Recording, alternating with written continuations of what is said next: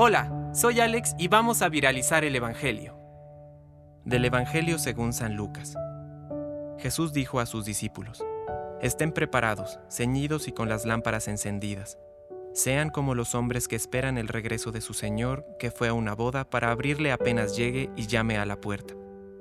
Felices los servidores a quienes el Señor encuentra velando a su llegada.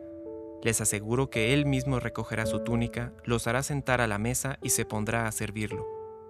Felices ellos si el Señor llega a medianoche o antes del alba y los encuentra así. Palabra de Dios. Compártelo, viralicemos juntos el Evangelio. Permite que el Espíritu Santo encienda tu corazón.